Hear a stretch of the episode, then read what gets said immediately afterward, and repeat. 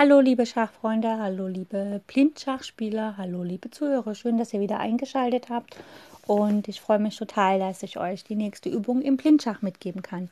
Wir hatten das schon mal, dass wir so Routen geplant haben, äh Quatsch, dass wir überlegt haben, wie kann man einen sicheren Zug machen und beim Schach ist es ja so, dass zum Beispiel der König nie auf dem Feld gehen kann, was der gegnerische, äh, was gegnerische Figuren sozusagen bedrohen.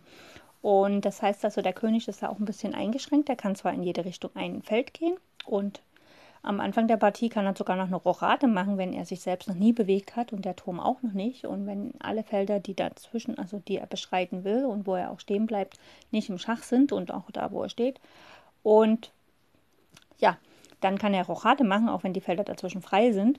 Das heißt, er kann sogar mal zwei Schritte gehen zwischendurch, aber an sich kann er in jede Richtung einen Schritt gehen, aber nur auf Felder, die eben nicht bedroht sind.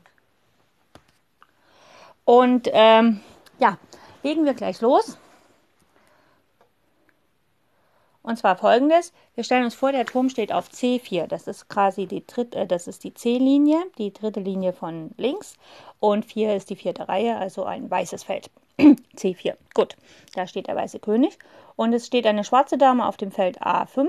Die bedroht also die ganze fünfte Reihe. Der König steht auf C4, der steht also noch nicht im Schach. Und es gibt einen Turm auf E3, das heißt, der König steht auch da nicht im Schach, weil der Turm die dritte Reihe beherrscht.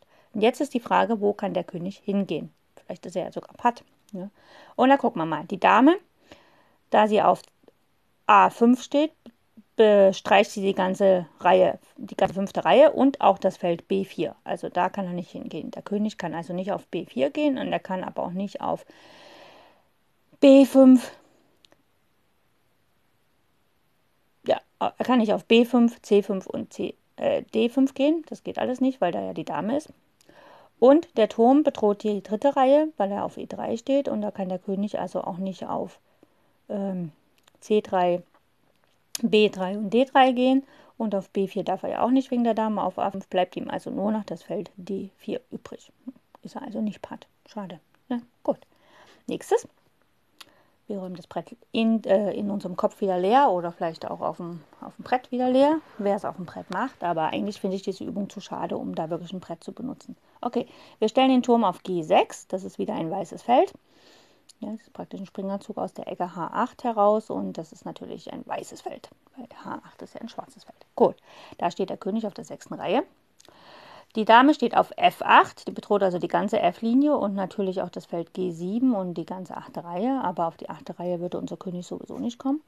Und es gibt noch einen Turm auf H2 und da muss man halt überlegen, wo kann er jetzt hin. Also die H-Linie ist blockiert durch den Turm, die F-Linie ist durch die Dame blockiert.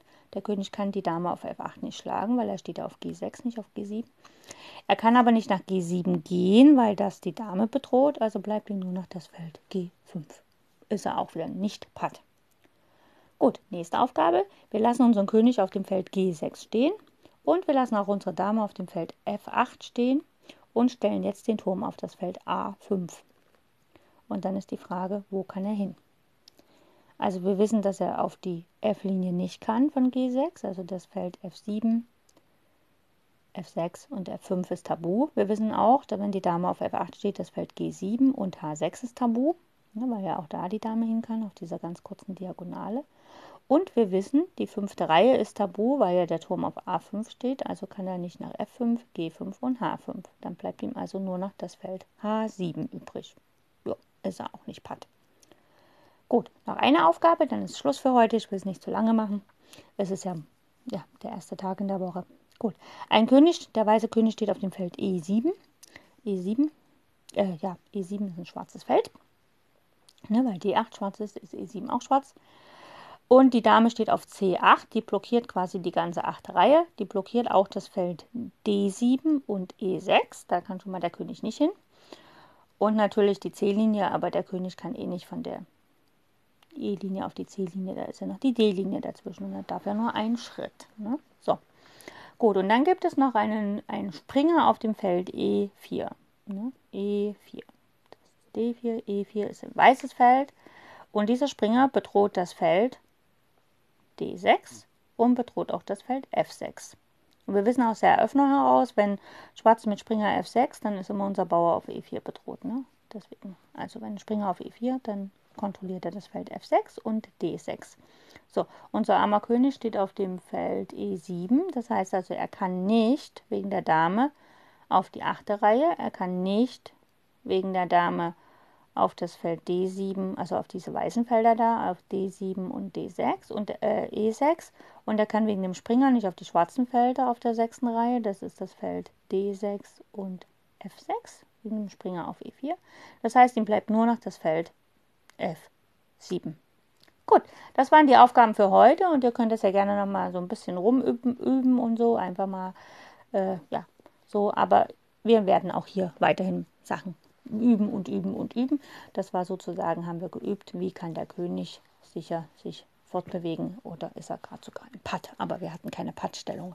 Okay, dann wünsche ich euch ganz viel Freude und vielen, vielen Dank fürs Zuhören. Falls ihr auf Encore zuhört, könnt ihr mir gerne einen Applaus geben. Das sind diese klatschenden Hände.